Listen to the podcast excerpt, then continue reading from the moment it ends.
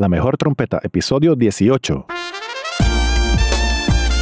Bienvenidos al podcast La mejor trompeta con Luis Aquino.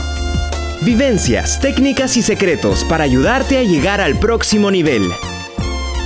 Y ahora con ustedes, su anfitrión, uno de los trompetistas más influyentes de Latinoamérica, Luis Aquino.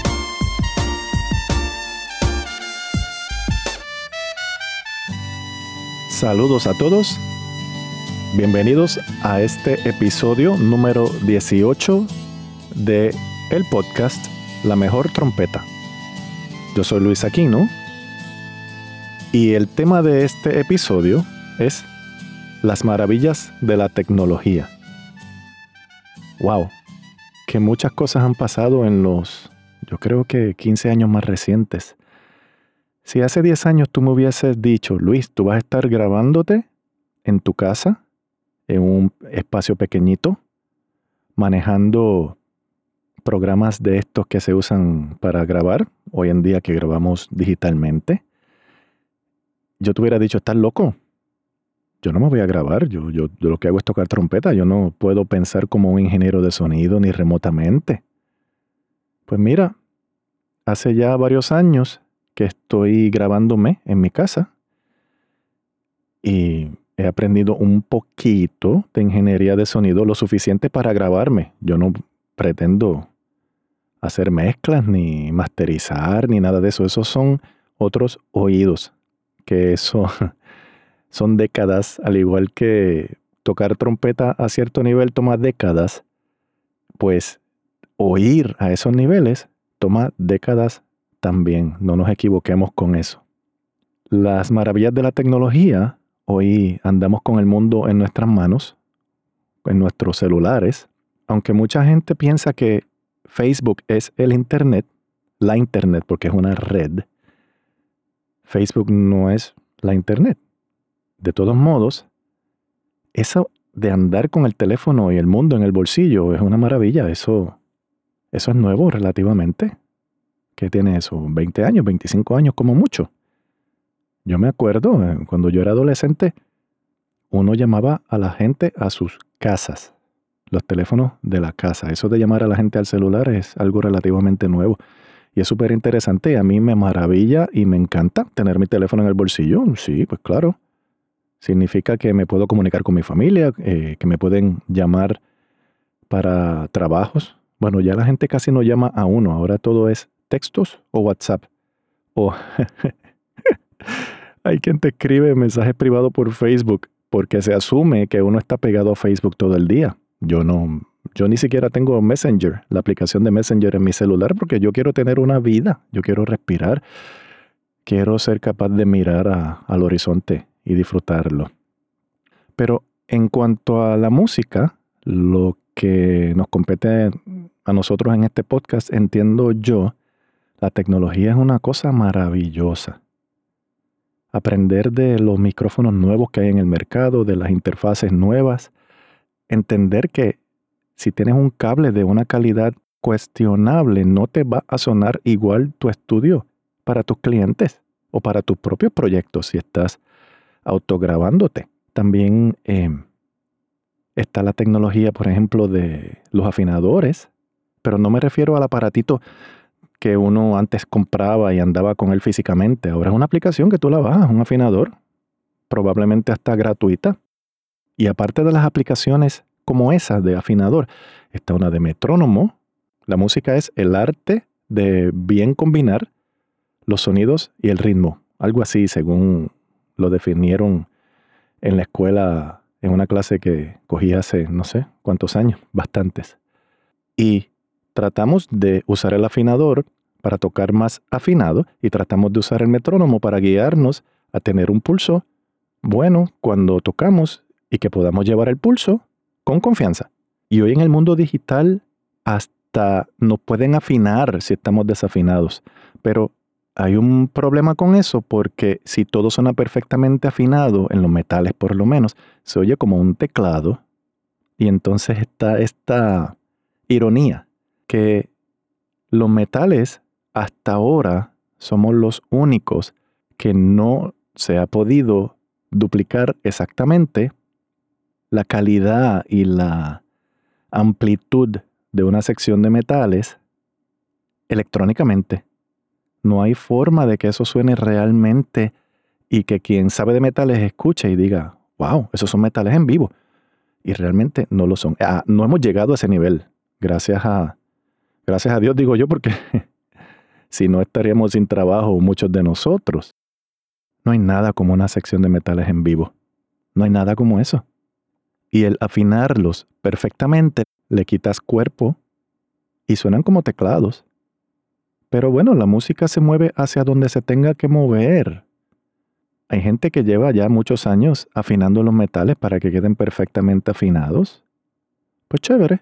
Pero de momento viene este artista pop y graba con metales y tú sientes que no están súper procesados, se oyen naturales y se oye brutal y todo el mundo dice, ah, eso suena tremendo, suena grande, qué diferencia. Pues claro, si estás dañando los metales todos los días en tu estudio, claro que suena diferente. Lo real es diferente porque ya se está buscando lo irreal, superprocesar las cosas. Ok. A mí muchos de mis clientes cuando grabo mi estudio me escriben o me llaman y me dicen, Luisito, que me dicen Luisito todavía, qué bueno, ¿verdad? Luisito, las trompetas que tú me enviaste solamente le puse un poquito de reverberancia, de reverb, y ya. Y las acomodé en el paneo, en la mezcla y todo, y, y todo funcionó muy bien. Claro, porque yo me ocupo de que mi trompeta suene lo más natural posible. Grabar mi mejor sonido de ese día. Lo cual me lleva a el asunto de que hay muchos compañeros que tienen sus propios equipos en su casa que se están grabando y algunos suenan muy bien pero otros no. Entonces, esa búsqueda de la excelencia, de sonar bien y no sé qué, eso nunca se acaba. Así que compañeros que tienen equipo en su casa que se están autograbando, muchas felicidades, qué bueno que lo, que lo están haciendo y nada, eh, sigamos tratando de mejorar y sonar lo mejor posible siempre. Pero hay personas que te preguntan qué equipo tú tienes. Hay personas que te preguntan con qué programa tú grabas. Y sé de personas que no tienen un equipo caro, ni un equipo supuestamente de los mejores, pero suena muy bien. O sea que, de la misma manera que un Mercedes te lleva a un lugar pero si llegas en un Toyota, estás llegando al lugar de todas maneras. Un equipo que sea en la calidad de un Mercedes no te garantiza que vas a sonar mejor que si estás usando un equipo en la calidad de Toyota o en el precio de Toyota. Porque si sabes usar muy bien el Toyota, puedes sonar con excelencia. Hay gente que dice que no es la flecha, es el indio, y yo ese refrán lo creo a medias, porque hay flechas y hay flechas y hay arcos y hay arcos. Una persona que sepa usar un arco, no es lo mismo que tenga un arco de madera, que tenga un arco de los de hoy en día. Se pueden hacer cosas con un mejor equipo. Eso en trompeta es cierto. Me imagino que con las interfaces quizá pero en sonido, lo que hay que hacer es cerrar los ojos y escuchar el producto final. Porque si uno le pregunta a una persona y con qué equipo tú grabas, y a base de la contestación uno va a decidir si le va a dar trabajo o no, yo creo que es un poco injusto. Vamos a escuchar los trabajos que ha hecho la persona, a ver cómo suenan, y entonces, si suena bien, no importa qué equipo utilizó, ya se sabe que el equipo que sea que esa persona tiene lo sabe utilizar bien. Eso es todo. Yo tengo la bendición de tener un buen equipo. Yo tengo una interfase tremenda y tengo tremendos micrófonos también. Bueno, chévere, bueno, es lo mejor que yo puedo comprar, ¿verdad? Porque hay limitaciones también. El presupuesto no es ilimitado. Pero me he ocupado de usar los micrófonos, los cables, la interfase, el programa que estoy utilizando lo mejor que yo pueda para mis propósitos, que es grabarme y ya está. Yo le envío a la persona los archivos de mis trompetas y hasta ahora los clientes han estado contentos. Y para no decir una lista de los clientes, pero sí han sido salsa, merengue, merengue urbano, jazz, pop, música bien variada. Así que si te estás grabando ya en tu casa, simplemente aprende a usar el equipo electrónico que tienes lo mejor posible, eso es todo, y que suene lo mejor que tú puedas. Y si estás pensando hacer la inversión en equipo para grabarte, recuerda que una inversión muy importante es el cuarto, el espacio donde vas a grabar. Si te grabas en la sala de tu casa y vives cerca de una calle que hay tráfico, etcétera, y no está tratada la habitación, se va a colar todo eso. Se va a escuchar en el micrófono. Que si la familia no es silenciosa, etcétera, bueno, el perro, el gato, lo que sea, tienes que pensar en que una parte bien grande de la inversión es preparar el espacio donde te vas a grabar. Bien importante. Escoge un buen micrófono. Hay ah, cientos, no sé si miles de micrófonos para escoger. Y compra buenos cables. Compra sobre todo una buena interfase, que es lo que cambia el sonido análogo a ceros y unos al mundo digital para que pueda grabarse a través de la interfase al disco duro externo que debes tener a través del programa que vayas a utilizar. Necesitas también un buen preamplificador para tu micrófono, porque el micrófono recoge la señal análoga, pero esa señal análoga es tenue. Necesitas un preamplificador que como que calienta esa señal, la amplifica para que pueda ser grabada en el mundo digital, para que pueda ser convertida a digital y ser grabada en el disco duro que sea a través del programa que estás utilizando, sea Pro Tools, sea Studio One, sea Logic, sea Sonar, eh, sea Digital Performer, el que tú quieras, Reaper, hay muchos de ellos. Y el mejor es el que tú sabes usar. Porque todo es ceros y unos. El programa que escojas para grabarte no importa, porque ninguno tiene, ninguno altera el sonido en teoría, ¿verdad? Esto es un debate en los foros estos de, de sonido. Yo te puedo decir que a mí, en mi caso, lo más que me ha funcionado es cuando cambio mejor preamplificación, tener un mejor preamplificador o una mejor interfase, o sea, una mejor conversión. Esas dos cosas alteran lo suficientemente el sonido como para uno darse cuenta, porque todos esto, estos cambios pueden medirse con instrumentos electrónicos, pero lo que importa es el oído, la oreja tuya, cómo suena mejor.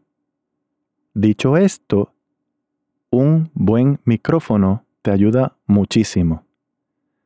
Si pienso yo, a base de la experiencia que tengo, que no son muchos años, ¿verdad? Pero es lo suficiente. Si tienes un presupuesto bien limitado y necesitas comprar algo bien bueno, lo mejor que vas a comprar en este momento que estás comenzando debe ser preamplificación. Eso es, ahí es que debes gastarte más dinero, aparte del cuarto de la habitación. Luego que ya está moviéndose tu estudio y estás generando algún dinero que puedas reinvertir en tu propio negocio, pues entonces asegúrate de tener un buen micrófono, que los buenos micrófonos ya están cerca de los 1000, 1300 dólares. Puedes hacer milagros con un micrófono de 300 dólares, pero ya tienes que saber bastante. Eso viene con la experiencia. Y también invertir en mejor conversión de análogo a digital y de digital a análogo.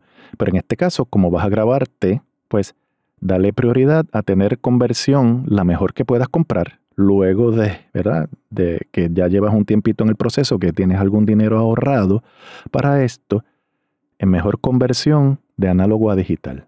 AD conversion, como se dice. AD conversion, de análogo a digital. Mi sugerencia, porque te advierto que prefiero no dedicarme a contestar demasiadas preguntas en cuanto a esto, es que entres a la internet busques en San Google foros de sonido y empieces. Para esto la mejor información está en inglés. Eso es lo que yo he visto. empieces a indagar, etcétera, etcétera.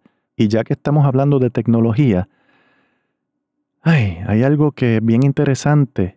Como dije al principio del episodio, cambiando ahora ya, terminando el tema de los estudios, lamentablemente tanta tecnología nos está poniendo vagos, vagos, vagos, pero súper vagos. Es increíble que a mí todas las semanas aparecen una o dos personas que, por ejemplo, yo escribo algo en inglés por decir, sí, porque esta cosa que se llama ta, ¿verdad? Por decir lo que sea. Viene una persona y me dice, Luis, ¿qué es eso de ta? Y digo, oh, pero hay Google. Abre tu navegador, brother, a Google y busca ta definición español. ¿Cuánto toma eso? ¿30 segundos? Entonces, la persona me pregunta, yo tengo dos opciones, ignorarlo o contestarle. Casi siempre yo prefiero contestar, pero ¿cuánto tiempo estamos esperando ya? Él pregunta por vagancia, por no ir a Google a buscarlo, porque tiene el diccionario mundial en su teléfono y no quiere usarlo por vago.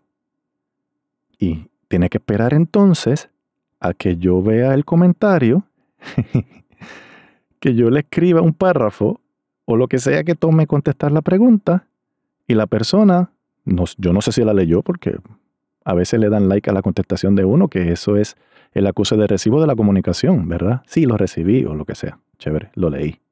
Pero caramba.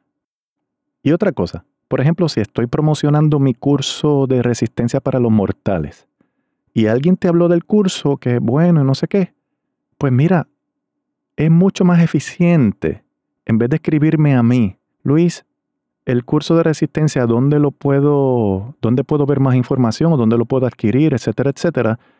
Es bien fácil porque abres Google, escribe Luis Aquino Resistencia, ¡boom! Y ahí salió de primerito el curso de resistencia. Luis, que hay un curso que me enteré que tienes que se llama eh, de clásico popular en Google, Luis Aquino, clásico popular, boom, ahí lo tienes. Luis, sé que das clases por Skype, pero quiero más información. En Google, Luis Aquino, Skype, boom, tenemos todo en las manos y no lo queremos usar. La tecnología nos está poniendo vagos. Entonces, pierde tiempo la persona y pierdo tiempo yo, porque ponte en mi lugar. Imagínate que son decenas de personas a la semana preguntándote estas mismas cosas que están automatizadas en la Internet, están disponibles, porque yo me he ocupado de que si la persona busca en Google, la encuentre. Y se pierde tiempo, porque yo tengo que estar contestando lo mismo varias veces cuando en Google tú escribes, y yo lo puse así a propósito, Luis Aquino Resistencia, Luis Aquino Clásico Popular, Luis Aquino Skype, y aparece inmediatamente. Luis Aquino Podcast. Luis, ¿dónde encuentro los episodios de tu podcast? Ve a luisaquino.com, hay un menú que dice podcast, y si es muy difícil escribir luisaquino.com en el navegador, pues es bien fácil, Luis Aquino Podcast. Y si se escribe la palabra podcast mal, no importa porque Google como que más o menos intuye que uno está buscando un podcast y se escribe, aunque no sepas cómo se llama el podcast, no importa. Se llama La Mejor Trompeta, porque mira que pensé cómo se iba a llamar el podcast. Uf, qué difícil fue esa decisión. Imagínate, toca mejor tu trompeta. Eso en Puerto Rico y en México, eso ya es un chiste. Yo no puedo poner eso, un título en un podcast. Otra, otra alternativa Técnicas para tocar mejor tu trompeta. Uf, la trompeta. Creo que hay un podcast que se llama así La Trompeta, que es un podcast eh, religioso. Que sí, la trompeta es bíblica, etcétera, pero caramba, yo creo que es injusto que un podcast que no es de trompeta se llame La Trompeta. Pero bueno, eso es otro tema. De todas maneras, no estaba muy fácil decidir para un podcast que tuviera la palabra trompeta en su título, el título de él. Así que yo dije, bueno, pues la mejor trompeta, pensando en que, ok, la idea del podcast es ayudar a los compañeros a que puedan ser la mejor trompeta que ellos puedan ser, o que puedan ser el mejor trompetista que puedan ser. Pues, ok, pues la mejor trompeta, chévere. Porque eso de la mejor trompeta, eh, eso puede ser que exista. Yo he tocado trompetas muy buenas y ahora utilizo trompetas Warburton. Y yo te puedo decir de todas las que he usado es la mejor que hasta ahora me ha sonado. Chévere, pero esa es mi opinión. Tú puedes diferir y estamos bien, seguimos siendo amigos. Así que la mejor trompeta para ti es la mejor trompeta que sea para ti. Pero le puse ese título, la mejor trompeta, pensando en que fuera de ayuda para las personas que lograran ser el mejor trompetista o la mejor trompeta que puedan llegar a ser y que este podcast sirviera como uno de los ingredientes para ayudar a las personas a lograr eso. Por eso es que este podcast se llama La mejor trompeta. Interesante, ¿ah? Que hasta para buscar un nombre hay que romperse la cabeza un rato. No pude encontrar un mejor nombre, así que cuando hagas tu podcast, te deseo suerte y éxito encontrando un nombre que funcione y que cuando las personas que piensan en los chistes de doble sentido no le puedan sacar punta a eso. o que sea más difícil, etcétera, etcétera. Bueno, de todas maneras, te recuerdo que hay una página que está en construcción, que es mía, se llama dacapoicoda.com y esa dirección en internet va a ser una página de membresía y no será gratuita, pero ahí voy a poner, wow, estoy poniendo todo lo que sé en cuanto a qué. Ok, tengo aproximadamente 30 tópicos, 30 temas en los que estoy trabajando para poner todo eso allá adentro. ¿Con qué tiene que ver? Técnicas para tocar mejor trompeta, negocio de la música, cómo tocar más musicalmente, porque tocar musicalmente es lo que separa a los niños de los hombres, las personas que están empezando versus los profesionales. Pues ahí en dacapoicoda.com lo que yo quiero es que tú seas un profesional una vez que tú consumas los materiales que van a estar allá adentro. Y ahí dije solamente tres temas. Hay más, mucho más. Va a ser el centro donde tú vas a lograr tu próximo nivel o tus próximos niveles. Por eso le llamé dacapoicoda.com trompeta sin complicaciones. Ayudarte en el aspecto psicológico, que yo no soy psicólogo ni psiquiatra, pero muchos de los bloques que tenemos para tocar mejor trompeta son psicológicos. Y yo que he tenido una lucha y un proceso interno bien fuerte toda mi vida, te puedo hablar desde esa perspectiva porque yo sé por conversaciones con muchos compañeros que no estoy solo en esa búsqueda de manejar los escalones psicológicos y mentales que hay que manejar e ir conquistando para poder tocar mejor trompeta. Bueno, puedes ir a dacapoicoda.com justo debajo de este episodio, si estás escuchándolo en luisaquino.com, vas a ver un cuadrito. No sé de qué color es, es verde o púrpura, no sé.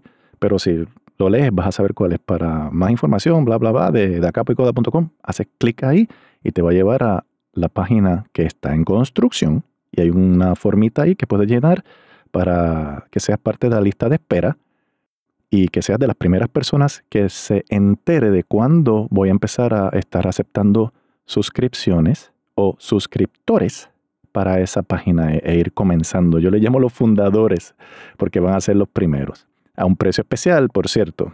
Entonces, aquí en luisaquino.com también te puedes suscribir, que son otros emails diferentes y esta página seguirá existiendo, luisaquino.com, porque este podcast va a seguir existiendo, ese es mi plan y de acapoicoda.com, pues decidí que ese va a ser el hub, como dicen en inglés, el lugar de reunión donde llegan todos y ahí se entra a esa página y ahí va a estar todo mi conocimiento. Desde el punto de vista de una persona que ha sido bendecido en su carrera, que ha tenido suerte, que ha tenido disciplina también y que ha tenido una carrera suficientemente buena y exitosa por 39 años ya. Y sigo, Sigo aquí, sigo grabando, sigo tocando.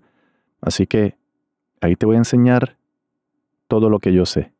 Y mi punto de vista no es el único, pero en mi punto de vista, y yo sé que va a ser de mucha ayuda para ti, porque hay gente diciendo disparates por ahí, más de uno. porque hay veces que yo me pongo a ver en internet cosas y son cosas que no tienen sentido.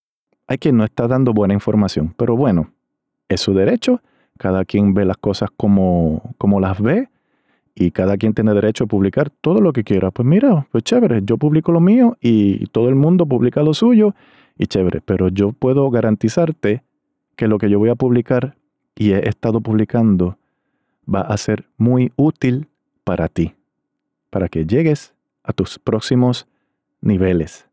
Muchas gracias por escuchar esto y de nuevo, gracias.